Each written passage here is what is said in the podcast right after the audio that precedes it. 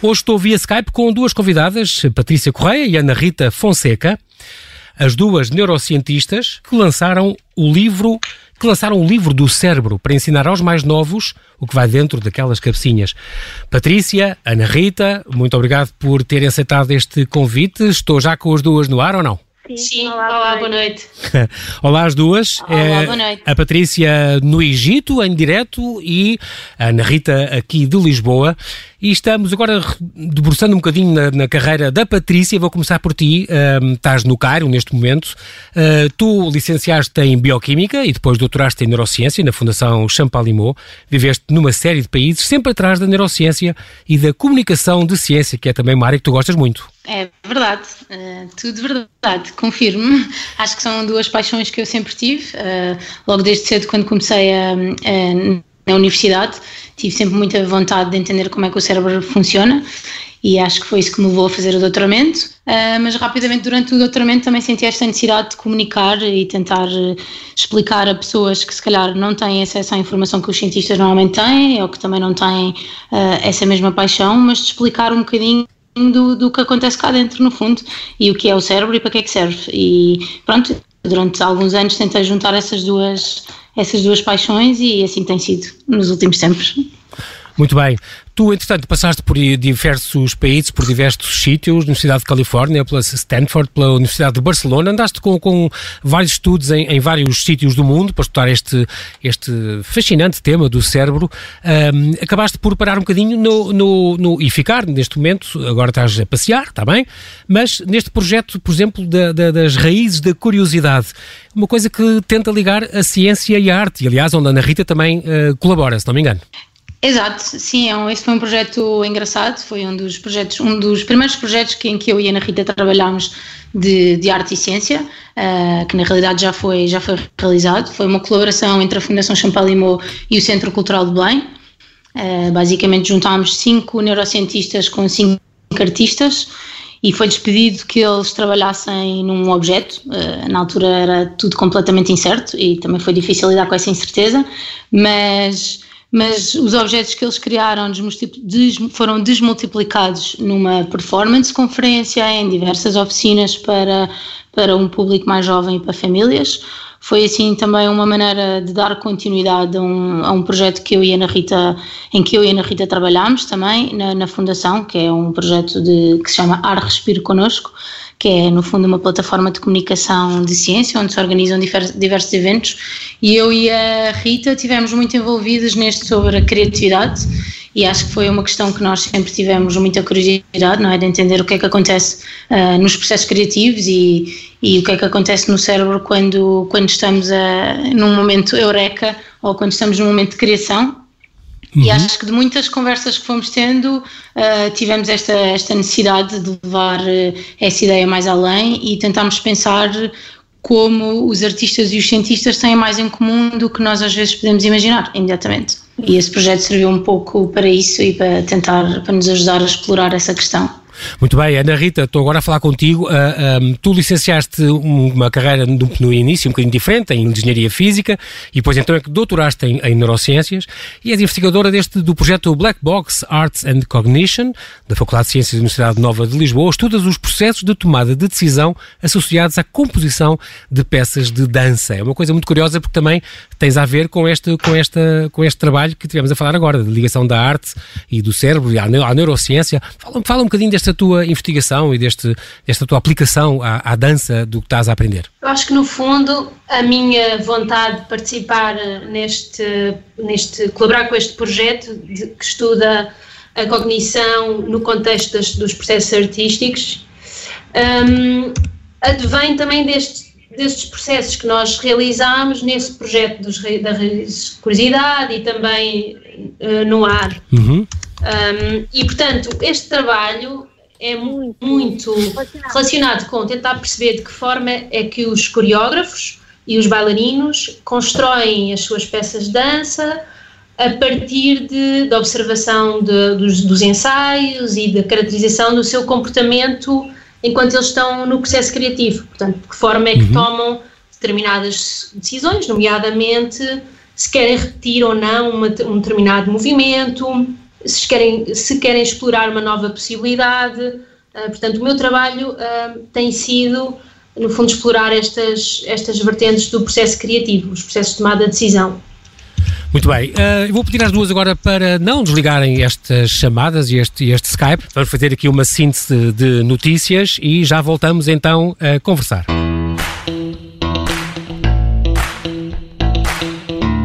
Voltamos à conversa com a Patrícia Correia e com Ana Rita Fonseca, duas neurocientistas que lançaram o livro do cérebro para ensinar aos mais novos o que vai dentro daquelas cabecinhas.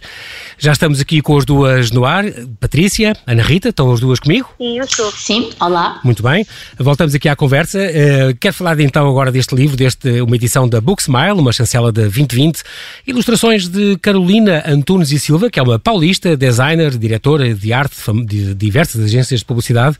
É uma, um livro desta coleção Educação para a Saúde, uma boa ideia da 2020, tudo com autores uh, nacionais. Tivemos aqui uma convidada, Rita Moura de Oliveira, que veio falar do, do, do, um dos primeiros volumes, que era o São Gêmeos, quando os bebés vêm duplicado ou triplicado. Ainda há um sobre o coração, um sobre a sexualidade e um sobre os dentes. E neste, descobre o que vai na tua cabeça, o livro do cérebro que vocês escreveram. Uh, Quero-vos perguntar isto, vocês como se reuniram para fazer este livro? Foi, foi um desafio da, da editora? Foi uma ideia vossa? Como, como é que foi? Bem, o que aconteceu uh, foi que... Força, Rita. um, o que aconteceu foi que Uh, portanto, a editora fez-nos o convite uh, para, para escrevermos este livro. Muito bem. Um, e pronto, e depois partimos por aí, não é? Eu e a Patrícia já tínhamos uma relação de trabalho e de amizade também longa e tínhamos ambas interesse um, em fazer trabalhos de comunicação de ciência e, portanto, isto no uhum. fundo essas situações de convite foi, foi a continuação desse trabalho. Muito bem. Este, este é preciso também dizer que um, ele diz livro, no fundo, destina-se a que idades? Quer dizer, isto, isto, pode ser lido ou deve ser lido, vocês acham, com certeza, com um adulto que ajuda, e aliás, eu devo dizer que aprendi imensa coisa com isto, é muito importante porque também recomendo aos mais velhos que não sabem ainda muita coisa, ainda não sabem muita coisa sobre este órgão maravilhoso. Mas a partir de que idades é que acham que é indicado os pais comprarem este livro para lerem com os filhos? Bom, o livro está pensado para ser para, a partir dos 8 anos de idade, não é? Mas, uh, como o João Paulo está a dizer, eu próprio também aconselho, acho que dos 8 aos 108 é sempre aconselhado. É quase como, como claro, o Tintin. Para um público mais, mais jovem, seguramente ser acompanhado de, de, pais, de um familiar ou até mesmo de um professor, algum educador, uhum. uh, vai ser vantajoso. O livro está está pensado com, com histórias, mas também tem muita informação mais científica e, e acho que em função da idade dos leitores podem claro. aproveitar por se fixar mais na história uh, ou lançar para a informação mais detalhada. E tem, e tem atividades e tem curiosidades, é muito engraçado. Uh, devo dizer que este livro no fim tem um póster, um póster gigante, para que possamos consultar facilmente as zonas do cérebro e acaba com um glossário, um glossário também é importante com os vários temas do hipo, hipotálamo, hipocampo e a amígdala e o córtex, este e o córtex daquele, para as pessoas saberem tudo sobre o cérebro e as várias, várias partes uh, do cérebro. É muito divertido essa, essa, como vocês construíram este livro. Um, como tu disseste, tem realmente uma, uma é a história da Emma, esta, esta principal protagonista uh, deste livro. Mas eu, eu, vou começar por perguntar isto: como é que o nosso cérebro reage? Uh, já agora, vocês dois, as duas que estudam cérebro, como é que reage perante ameaças que não conhecemos bem? como é, por exemplo, esta ameaça gigante que estamos a viver do, do Covid-19. O que é que se ativa cá dentro? O que é que, o que é que, como é que funciona esta questão do medo e das nossas defesas? Bem, na verdade, o medo é das emoções que nós percebemos melhor a forma como, no fundo, um, é, funciona no cérebro. O cérebro, exatamente, se uhum. ativam. Um, o que acontece no momento é que uh, o nosso cérebro, provavelmente, na generalidade de, dos casos, né, na generalidade das pessoas, está a amígdala, que é uma área uh, que é responsável ou que está muito uh, ativa ou está a trabalhar muito enquanto estamos numa situação que nos ameaça, seja de que natureza ela for. Um, portanto, uhum. neste momento as nossas amígdalas devem estar muito ativas, pois. sendo que existem diferentes escalas de medo, não é? Existe o medo, existe depois quando se torna uma patologia que passa a ser ansiedade. Um, se calhar também portanto, as fobias e esse género de medos também. Exatamente, exatamente, uhum. exatamente. Uhum. Ainda que também é muito importante dizer que uh, na fase que nós vivemos agora existem várias emoções, não é? Que, portanto, nós não, não, não estamos sempre só na mesmo, no mesmo estado. O nosso Exatamente. cérebro não nos permite isso. Portanto, nós corremos as diferentes emoções. Um, é claro que, eventualmente, o que está agora mais a, a, dominar é o medo, e isso também depois tem reflexo fisiológico na maneira como nós uh, nos sentimos e como nos relacionamos com as outras pessoas. Uhum. Uh, só para dar um exemplo, uh, tendo em conta a minha situação pessoal, que estou preocupada, evidentemente, com o que está a passar, claro. e que noto que estou muito mais sensível, por exemplo, a variações súbitas de, de barulho, de ruído, que normalmente numa situação do cotidiano uh, não seria um problema, mas como estou com um estado um bocadinho alterado, Exatamente. como imagino que seja o caso de muitas pessoas, claro. Uh, estou muito mais. É mais sensível, sensível. digamos, a isso. Faz. Exato. Uh, e neste, neste. Outra coisa que vocês vão ensinando, portanto, estes de 86 mil milhões de neurónios que nós temos no cérebro, ainda há umas, umas células gliais, se não me engano, ouvi falar nisto, que também fazem parte do cérebro e que ainda persistem muitas dúvidas, não é? Todos estes neurónios comunicam a 420 km por hora, que é uma velocidade extraordinária. Como é que se consegue medir a velocidade a que comunica um neurónio com o outro? Isto é uma dúvida Essa que eu tenho. pergunta é muito. é uma ótima pergunta. Sei lá. eu acho que é, não é fácil, claramente, e devo dizer, é curioso esse exemplo, porque foi uma das dúvidas que eu e a Ana Rita tivemos na altura do livro. Vou-vos contar essa. Uhum, vou, vou ser honesto e vou-vos dizer isso, não é? Porque claramente não é fácil ir para o laboratório e tentar medir exatamente a claro. velocidade que acontece, mas os, os neurónios comunicam com pronto, de maneira química ou de maneira elétrica também. Okay. E no fundo essa eletricidade que acontece, e, e, é curioso o fenómeno que também, que também se fala no livro, não é? As chamadas sinapses, que são uhum. os momentos em que os dois neurónios estão em, em comunicação, digamos, Sim. mas que não se tocam. No fundo, um pouco pois. aquilo que nos estão a pedir a nós para fazer agora, não é? Uhum. Os neurónios estão a fazer no nosso cérebro de maneira a que não há qualquer contacto físico, mas é uma zona em que há imensa troca de informação, diferentes moléculas, diferentes Exatamente. E, e, claro, tudo isto acontece muitíssimo rapidamente. Uh, agora, claro, não temos só neurónios, não é? Assim como não temos neurónios só no cérebro, também temos uh, noutra zona do corpo, mas, mas a, a parte das outras células da glia são células muito importantes, não só de apoio, durante muito tempo eram pensadas como células só de suporte, mas hoje sabe-se que, inclusive, no sistema imunitário tem um papel muito importante no cérebro e, e pronto, e tudo isso ainda é alvo de estudo nos dias que correm.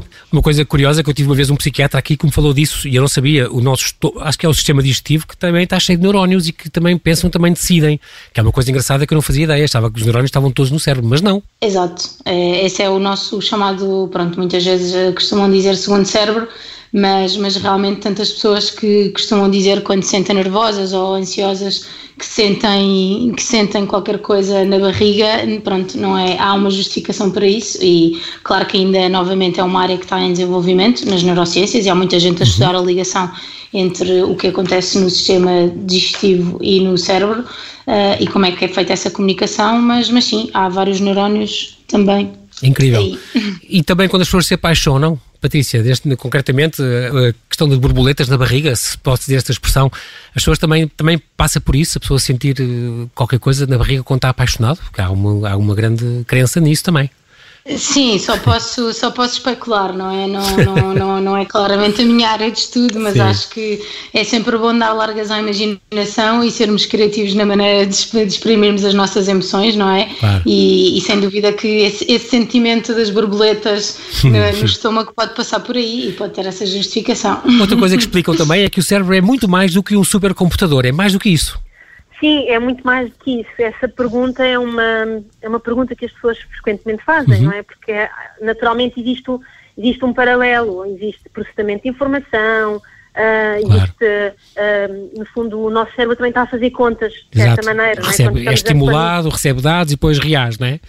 Como, como, como, o computador também faria, depois, as suas contas ou as, as, as suas decisões. Exatamente.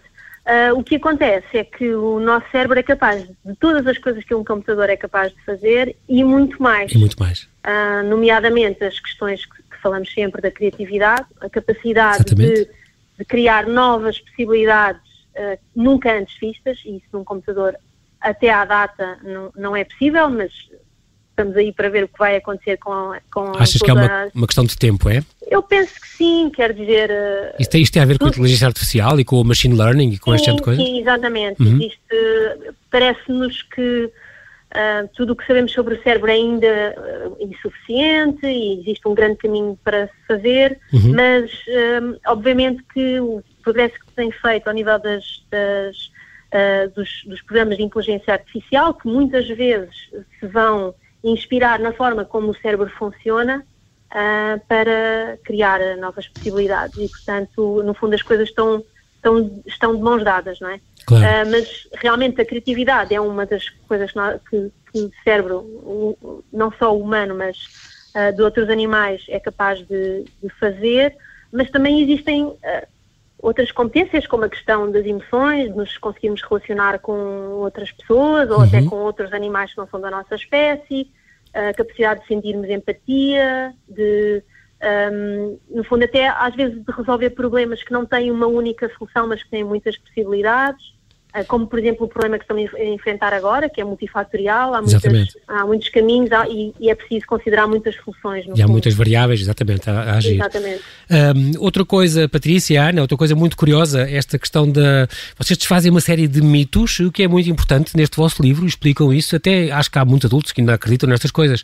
Por exemplo, aquela coisa do só usarmos 10% do cérebro, que é falso, é óbvio que usamos o cérebro todo, ou por exemplo a questão da plasticidade, é uma coisa muito importante que vocês também explicam muito bem. Nunca é tarde para aprender coisas novas, nunca é tarde para aprender e o cérebro que se vai moldando ao longo do tempo. Sim, essa, como nós dizemos, se, se, depois de ler o livro se esquecerem de tudo o que nós falamos, essa é pelo menos uma das mensagens a ter em consideração e é o que nós tentamos sempre dizer, principalmente aos adultos, não é? Porque durante algum tempo pensou-se que realmente nós não podíamos continuar, uh, o cérebro não era assim plástico desta maneira e que não se poderia, já no estado adulto, aprender as coisas todas que na realidade é possível. Portanto, esta questão da plasticidade. Uh, acho que deve servir eh, de motivação para todos nós para, para termos vontade de continuar sempre a aprender, seja um instrumento musical, seja uh, uma, uma dança nova, Exatamente. uma língua nova, Exatamente. tudo isso um, ehm, temos essa capacidade de fazer ao longo da nossa vida. Enquanto estivermos vivos, o nosso cérebro é plástico e, e, vai, e vamos ter essa capacidade de aprendizagem. É muito engraçado também outra coisa que vocês Sim. explicam, por exemplo, da cor. A cor, por exemplo, só existe no cérebro, não existe nos próprios objetos que, que nós dizemos que têm cor, mas não têm. Sim, no fundo, uh, o que acontece é que os objetos uh, absorvem e refletem uh, luz, não é? Uhum. partículas de luz. E o que acontece é que o nosso cérebro faz a leitura dessa informação, que é física, que é uma propriedade do objeto, e interpreta como sendo uma cor. E isso permite-nos depois tomar decisões acerca uh, de uma série de, de seja, de, seja a comida, ou seja uh, como fugir de um carro que vem de repente na rua, ou, ou outras, outras situações. Muito bem, e portanto, e portanto essa questão de só realmente existe no cérebro. Muito bem, a plasticidade também tem a ver com, por exemplo, os invisuais desenvolverem mais o tacto, porque já que não têm a estimulação visual, certo? Sim, Sim uh... também é outra maneira, aliás, em laboratório também muitas vezes essa é a maneira de estudar eh, como é que diferentes áreas se podem adaptar e como é que pode haver essa plasticidade.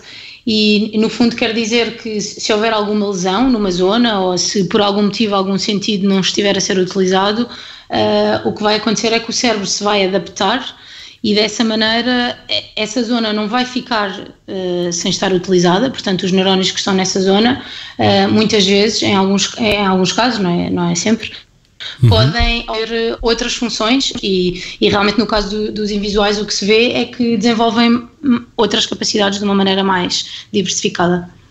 Outra coisa que vocês também informam, estamos a falar deste O Livro do Cérebro, Descobre o que vai na tua cabeça, uma edição da Book Smile, por Patrícia Correia, Ana Rita Fonseca, estas duas neurocientistas que estão à conversa connosco aqui no Observador. Um, é preciso dizer que é uma obra feita para, para crianças a partir dos 8 anos, que ensina muita coisa sobre o cérebro, desta coleção boa, esta boa ideia da Book Smile. Outra coisa que vocês ensinam, por exemplo, entre várias curiosidades, por exemplo, de, eu não conhecia, esta aplásia, que é um animal marinho eh, que come o próprio cérebro, isto é uma coisa estranha. Uh, não, não, por exemplo, existem as células do lugar uh, no hipocampo, portanto é o nosso próprio GPS, podemos dizer assim, não? Sim, uh, no fundo estas células permitem-nos criar mapas do ambiente à nossa volta. E o que acontece é que quando estamos num determinado sítio, digamos que existe uma célula uh, que está mais ativa, que está a trabalhar no fundo, uh, e isso dá indicação às outras áreas do nosso cérebro que estamos numa determinada localização. Uhum. Portanto, é uma espécie de, de GPS privado. Eu pessoalmente sou, não tenho muito sentido de orientação, uh, devo ter essa área bastante uh, diminuída. Outro conselho que vocês dão é, e Patrícia, Ana Rita, usem menos a máquina fotográfica, dizem vocês aos miúdos. Para quê? Para as pessoas poderem desfrutar mais e não, um, não se distrair o cérebro com o funcionamento daquele aparelho que, onde tentamos guardar as imagens? Sim, no fundo, claro que é, pronto, é só uma sugestão, mas é a nossa maneira de dizer que para desfrutarem o momento e até mesmo, às vezes o que acontece é que podemos estar a viver um momento muito interessante e, e, e para ficar bem gravado na nossa memória, claro que as emoções têm um papel fundamental e sempre que acontece alguma coisa e, e que nós temos uma emoção muito forte ligada, a probabilidade dessa memória ficar gravada fortemente é maior. Se em vez de estarmos a viver o, esse evento na sua totalidade, com todos os nossos sentidos apurados e estivermos só focados a tentar tirar uma fotografia uh, com uma máquina, claramente não, não vamos viver o momento da mesma maneira, não é? Exatamente. Então acho que uma boa maneira de, de tentar contornar isso é, ok, tirar algumas fotos, mas, mas tentar viver também os momentos. Vocês também promovem. Muito bem, vocês também promovem muito a vida saudável e fazer o exercício, tudo que isso é importante para o cérebro também, e da alimentação, e também falam da importância da atividade noturna. Durante, enquanto estamos a dormir, o, o cérebro não dorme, certo? É, o cérebro não dorme, o cérebro não descansa. Uh, Aproveita e... essa, essa, essa altura para quê? Limpar a casa? Uh, sim, é, existem várias teorias sobre qual é que é a função que o sono tem, portanto, o processo de dormir uh, tem na, no nosso funcionamento, não só do cérebro, mas também do resto do, corpo. Um, e uma das teorias que se aponta é que realmente há esta ideia de uma certa limpeza, de se esquecerem algumas coisas que não são tão importantes uh, e consolidar outras que são mais importantes. Ah, portanto, durante a noite é possível, há essa arrumação de memórias, portanto? Uh, sim, existe uma teoria okay. que existe alguma, uh, existem algumas indicações de que será esse o caso. Possivelmente não será a única função, uh, até porque para ser um processo tão que não existe só, que não são só os humanos que dormem, é transversal a muitas espécies, é muito consistente, digamos assim, portanto, certamente terá muitas outras funções, mas estávamos a falar há bocado de plasticidade e claramente dormir parece ter uma importância muito grande para, uh, no fundo, estes processos associados à plasticidade. Uhum. Realmente vocês, esta, esta área que vocês estudam, onde vocês trabalham, é um mundo de coisas e, e também e é engraçado por ser, eu acho que é ao mesmo tempo muito misterioso, ao mesmo tempo há grandes descobertas e vai-se avançando muito na ciência, e, mas ao mesmo tempo há tanta coisa ainda por descobrir. Qual é a vossa sensação? Estão a, a trilhar um caminho, as duas, uh, que uh, acompanham sempre os vossos colegas com outros estudos, outros desenvolvimentos noutras áreas, interessa-vos também, ou dá para ficarem só no vosso campo e não sair dele? Eu acho que a área das neurociências o que tem de mais interessante é o facto de ser tão interdisciplinar, não é? Portanto, tu, no fundo, acho que uma vez em neurociências é, é, é, quase inevitável seguir vários outros estudos e não. Claro que quando estamos a fazer investigação, uh, no fundo estamos só a olhar para uma migalhinha de como é que todo o processo funciona, mas andamos todos uh, à procura do mesmo, por assim dizer, e temos todos a curiosidade inata de tentar entender como é que o cérebro funciona e, e como é que podemos dar a resposta ainda a tantas perguntas. E isso só é possível cruzando informações, não é? Claro. E mesmo em termos de laboratórios diferentes, as colaborações diferentes que existem são muito enriquecedoras, exatamente porque um matemático pode dar uma perspectiva que complementa a do biólogo ou do engenheiro ou até mesmo de um artista, que às vezes uh, podemos considerar como como um apoio diferente à, à, investigação e isso é muito enriquecedor, por isso sem dúvida que vamos mantendo as uhum. leituras em dia. Uhum. É, é, verdade Ou que tentamos. O, sim, claro. É verdade que o cérebro se alimenta de açúcar, é, uma coisa é certa aqui, dizem que vocês que consomem 20% de tudo o que comemos vai para o cérebro. Agora, essa questão de, de se alimentar de açúcar, isto é verdade? Uh, então é assim, em relação ao açúcar, começo, começo por dizer que o açúcar tem um, um papel, uh, ou tem, é uma substância que nos dá muito prazer consumir. Uhum. E, portanto, ataca diretamente, digamos assim, os nossos sistemas de recompensa, porque, no fundo, é a energia rapidamente disponível para, uh, para os neurónios e não só. Para solta outras as, as dopaminas e aquelas coisas, solta aquelas. Exatamente, exatamente. as coisas boas. Exatamente, exatamente. Só que depois também tem o reverso da medalha de se poder tornar viciante. É? Quer dizer que nós, no fundo, estamos a. que, que, no fundo o açúcar, digamos assim, explora ah, a nossa, essa nossa hum, ligação, não é? A ligação entre termos energia rapidamente e uma sensação de prazer, não é? Claro. Hum, é claro que as questões da alimentação são sempre muito delicadas e claramente, como diz muitas vezes a Patrícia na brincadeira, nosso- a nossa barriga está no nosso cérebro. é? Ah, nós tendemos o nosso, o nosso os nossos neurónios, não é? no fundo, em diferentes áreas, hum, dão-nos indicação de que nutrientes é que estamos a precisar em cada momento Uhum. direcionam-nos para determinado tipo de, de nutrientes ou alimentos. É claro que a alimentação não é só nutrientes, não é? É também, pode ser o contexto social, pode ser uma série de outras camadas e daí ser tão complicado, por vezes, eh, tratar pessoas que têm distúrbios de alimentação ou, ou mesmo eh, conseguir que uma pessoa que seja já saudável tenha uma alimentação saudável e coma o, eh, o número de, de- de vitaminas necessárias e de forma equilibrada. Portanto, é, é bastante complexo. Exatamente. Hum, é muito, nós temos mesmo, mesmo, mesmo, mesmo a terminar. Vou-vos deixar uma última pergunta para as duas. Hum, gostava que me dissessem a vossa opinião sobre esta questão do Inception, de ser possível. Eu sei que já há estudos que dizem que as- a, a tal eh, amnésia infantil, que fa- falava Freud, as memórias infantis que, que estão esquecidas, ou as pessoas que es- que esquecem coisas com, com o Alzheimer, por exemplo. Hoje em dia sabe-se que hum, essas memórias estão lá, o que o acesso é que foi dificultado ou foi impedido. Portanto, as, as pessoas não perdem essas memórias, o que é uma coisa incrível, e já se consegue implementar eh, hum, memórias artificiais em ratos. O que é que vocês acham sobre esta, esta questão do Inception, de conseguir inserir uma memória numa pessoa? Acham que isto estamos mais próximos, eh, estamos longe ainda, não tem nada a ver com o vosso trabalho?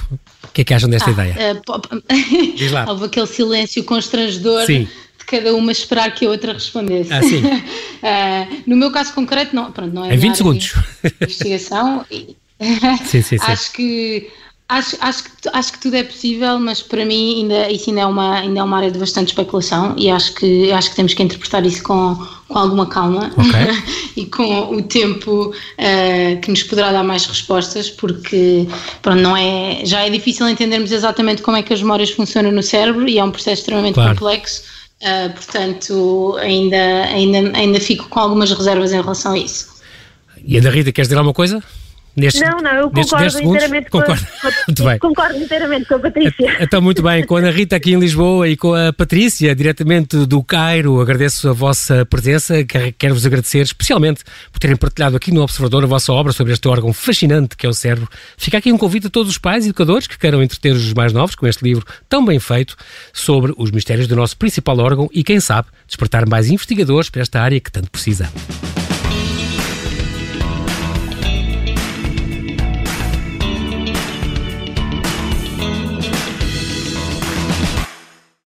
Obrigada por ter ouvido este podcast. Se gostou, pode subscrevê-lo, pode partilhá-lo e também pode ouvir a Rádio Observador online em 98.7 em Lisboa e em 98.4 no Porto.